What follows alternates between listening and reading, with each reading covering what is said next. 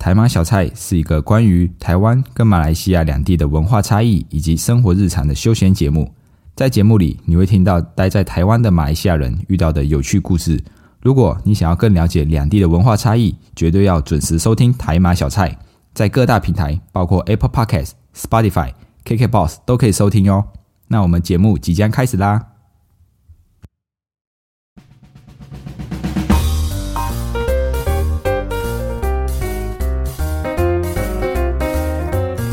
阿巴卡巴，欢迎回到台马小菜，我是迪翁，一位漂洋过海来到台湾的马来西亚人。我们会在台马小菜和您分享台马两地的新闻议题，透过闲聊，让你更加了解马来西亚以及台湾。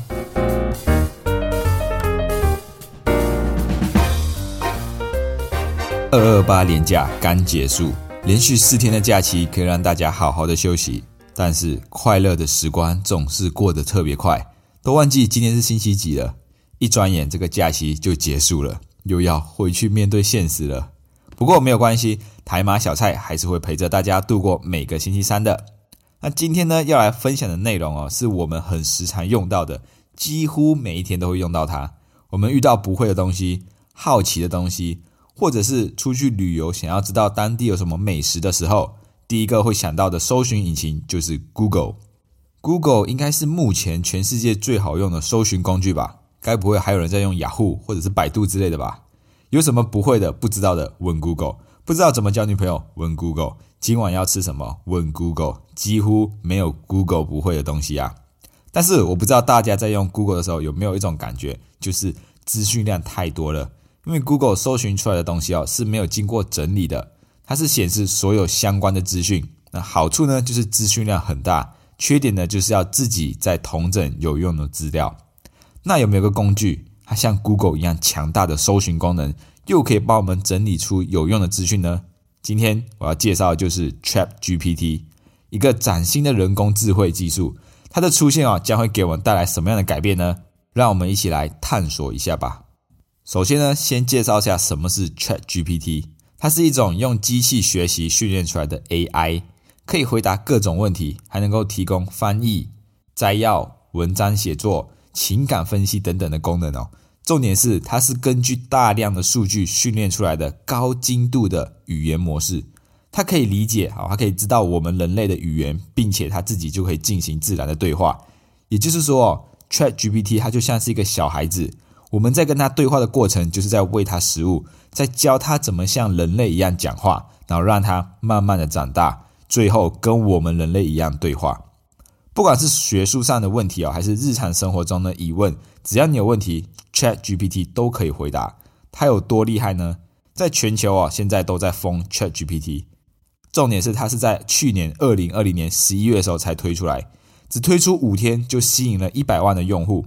要知道啊，同样的用户数哦，Netflix 花了三年半，Facebook 花了一年，IG 花了七十六天。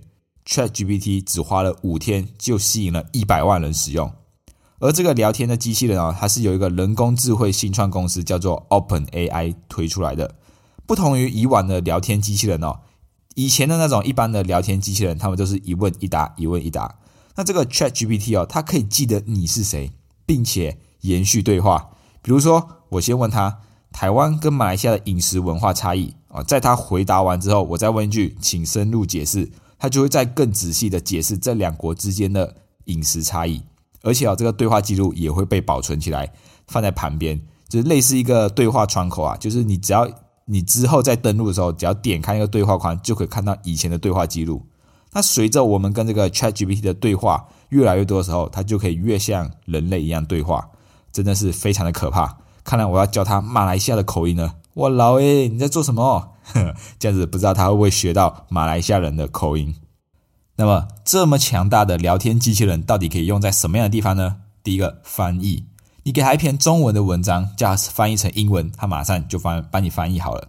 再创作，请他帮你写一篇硕士论文。诶，当然这个是不可以的啦，硕士论文就是要自己写啊，不能偷抄，也不能找打手，即使这个打手是机器人也是不行。所以现在啊，已经有非常多的学校在禁止这个硕士生或者是博士生使用这个 Chat GPT 来写论文，或者是呢无聊的时候可以请他讲个笑话。然后我们现在就来试试看。现在呢，我已经打开了这个 Chat GPT 的页面哦，然后要先登录，先登录之后才可以开始使用。那现在呢，我们就来试用看看 Chat GPT 到底可以干嘛。我们先请他说一个笑话，请以中文回答，请说一个笑话。好，然后呃，他用中文回答的话，速度稍微可能会比较慢一些些，我们给他一点时间。好，他回答了啊，请说，就是我问他，请说一个笑话，然后他开始回答，为什么熊喜欢在婚礼上跳舞？因为他们喜欢熊式舞蹈。呃，我有点不太明白这个笑话啊，我我不明白这个笑话，抱歉，这个冷笑话可能不够好笑，而且有点难懂，让我试着解释一下，熊式舞蹈在英文是 bear hug 的谐音。那它是一种用手臂紧紧拥抱的拥抱方式，通常表示感情或者是友谊的表达方式。而熊呢，是以文明拥抱的的动物，所以这个笑话就是在以熊的形象开玩笑。因此，这个笑话的意思是熊在婚礼上跳熊式舞蹈，因为他们喜欢以拥抱的方式表达情感或友谊。这个笑话的笑点在于将“熊式舞蹈”这个词的发音和。和熊的形象做结合，形成一个有趣的谐音效果。嗯，我是听不太懂他这个笑话啦。Hi Siri，请说一个笑话。林有一天看到八，问说：“哎，你今天系皮带哦？”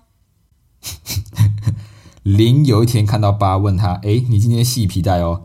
也是不好笑。看来这些人工智慧说笑话的能力还没有到特别的好。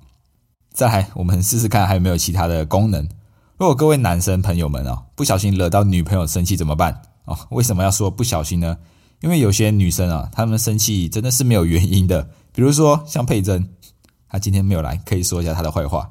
她有时候就会莫名其妙跟我生气，说：“张伟涵，你为什么跟别的女生出去？”张伟涵，为什么偷看别的女生？然后就说：“我哪里有？我没有啊。”然后追问到最后，他说：“因为我在我梦里看到你跟别的女生出去约会，他在梦里梦到我跟别的女生出去，然后他跟我生气。所以有时候女生就是这么可爱，他们就是会很突然的生气。那如果这时候我们男生不知道该怎么做，怎么办？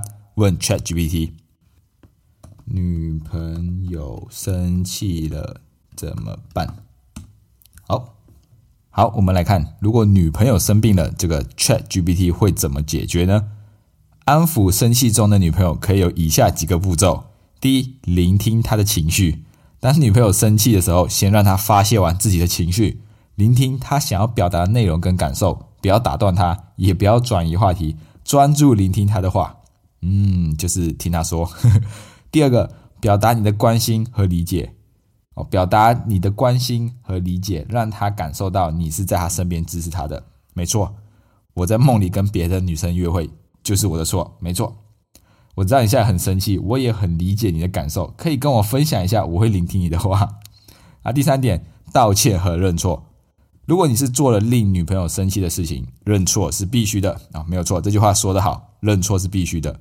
向女朋友道歉并表达你的悔意，让她感受到你的诚意和对她的重视。那重点就在这里。很多女朋很多男生就是不知道女朋友到底在生气什么，所以呢，要活下来，男生先学会道歉就对了。那第四个，给予时间和空间啊。第五，关注解决问题哦。虽然这个 Chat GPT 回答很自式化，但是呃，确实是这样啊。哦，女生生气的时候就是要听她讲啊，然后就是要道歉认错，然后跟她说我知道我错在哪里了啊，然后不要去跟女生讲道理，因为女生。听不进道理，她们生气的时候是听不进任何道理的，就是跟他道歉，然后他说：“哦，我知道错了啊，我错在哪里？我下次会改进。”这样子呢，这样子做就先对了一半啊。如果你是跟他讲道理，那只会火上浇油，就是女朋友就会越来越生气。到时候你可能就要问下一个问题了：如果没有女朋友怎么办？我们来问问看 Chat GPT。如果啊不对，要怎么追到女朋友？作为 AI 哦，他还会作为 AI。我认为不应该以任何方式追求任何人。人与人之间的关系应该建立在尊重、共识和平等的基础之上。如果你喜欢一个人，应该尊重他或他的意愿和决定，并尊重彼此之间的界限和隐私。如果你与你想与某人建立关系，最好的方法就是建立友谊和互信，并且保持开放和诚实的沟通，这样子才能建立一个健康稳固的关系，而不是建立在追求和追逐上。追逐，他用这个追逐的词，我还以为是那种古代那种皇皇帝之后后面那种后宫佳丽三千那一种。皇帝来追我啊！我在这里，我在这里的那一种游戏，这样子问啊，这个这个问题好像有点太严肃了，应该要问换一个问法，我们再问看 Chat GPT 如何讨好女生。作为 AI 哇，它也是以这个作为 AI 开头，我可以给你一些建议，但是最终的决定应该要根据你和对方的个性和偏好做出来的。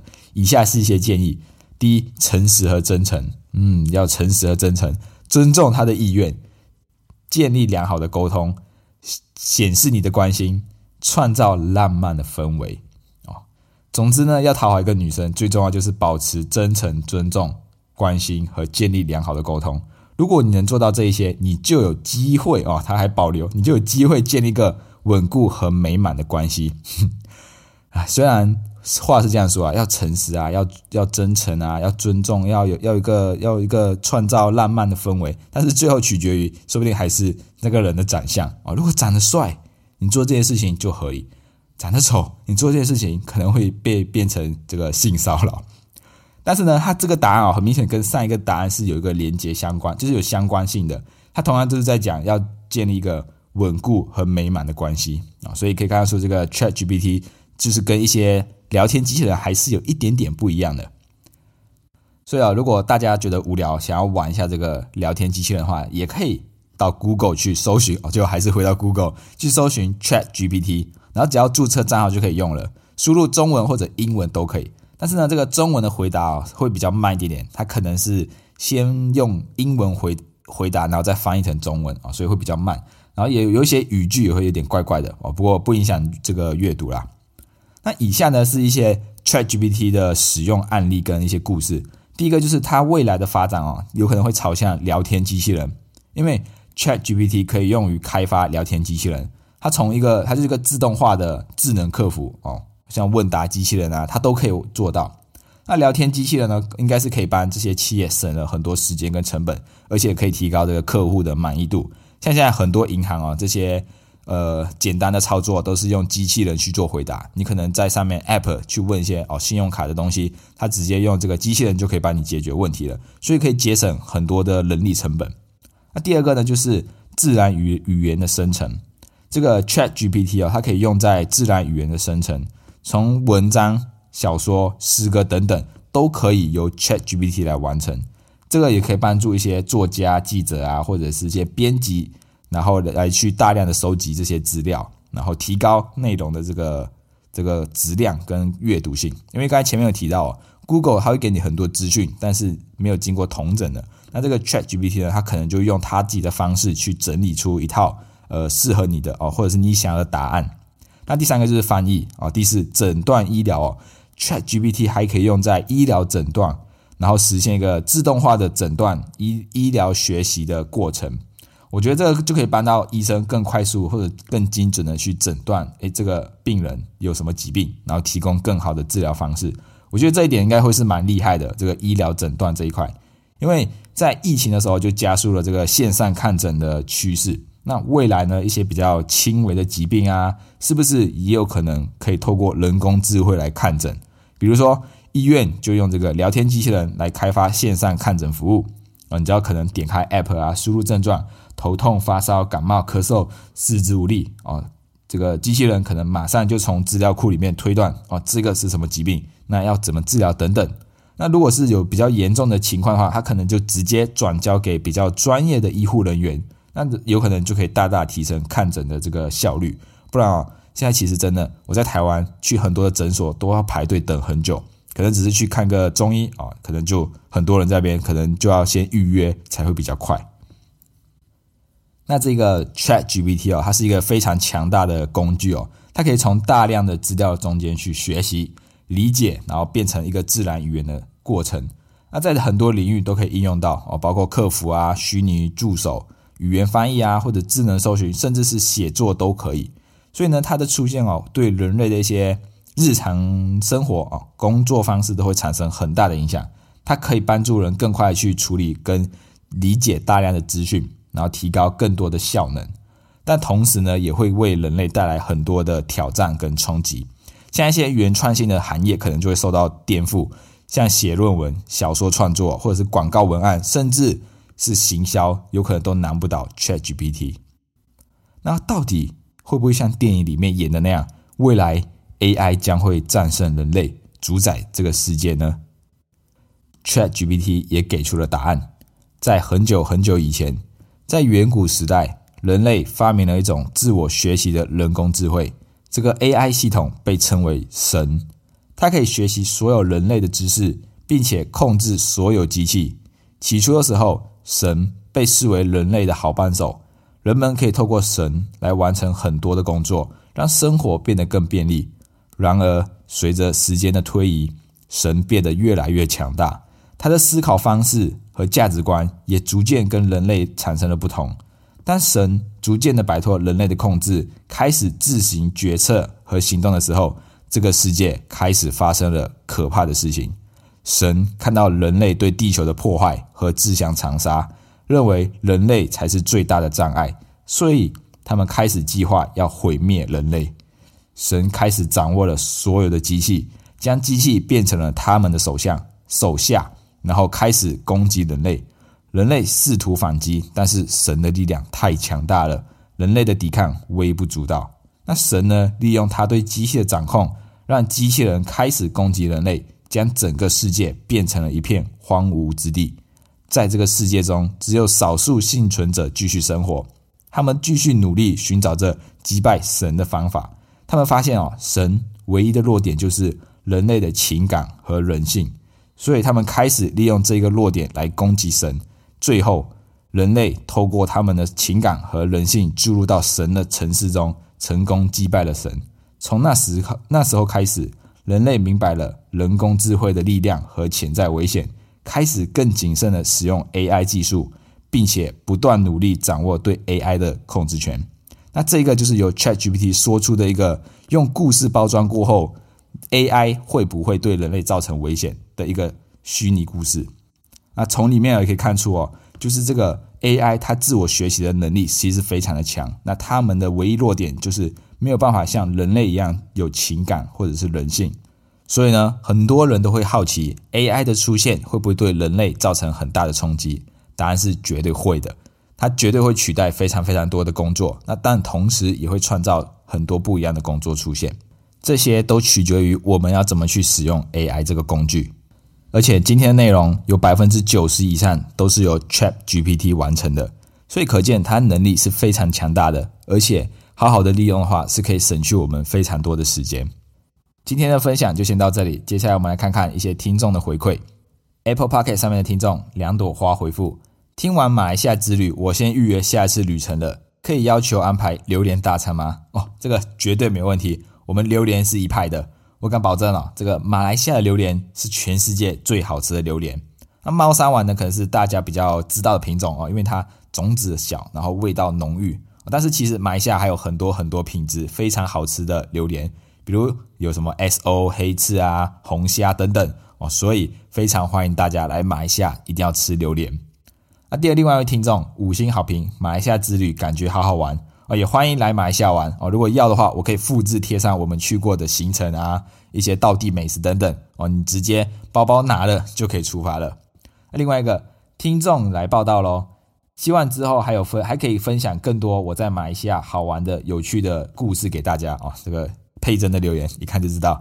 那在在这个收听平台 First Story 上面留言 W，他说：嗨嗨，我是佩珍的朋友，这次的 Podcast 真的让人家收获满满。也间接了解许多关于马来西亚的资讯，很期待下一集，很期待下一集哦，加油！那这个谢谢 W，如果内容有让你更加了解马来西亚的话，也可以分享给你的朋友，让更多人认识马来西亚。啊，接着是 IG 的慧茹留言：肯德基薯泥还有卖吗？哦，当然还有卖，肯德基的薯泥非常的好吃，不像台湾，而台湾的台湾肯德基的特色是有蛋挞，那马来西亚的肯德基特色是有薯泥，还有那个。Cheesy veggie，就是马铃薯片，然后上面放很多起司的那些东西，非常非常的好吃。这个佩珍一吃爱上它，甚至想要从这个机场打包带回来台湾呢。最后呢，也谢谢所有听众的留言。如果喜欢今天的内容，欢迎动动手指头滑到下方处评分五颗星，这样子可以让更多人看见我们频道。你们的支持是我们继续创作的动力，谢谢大家，我们下次见，拜拜。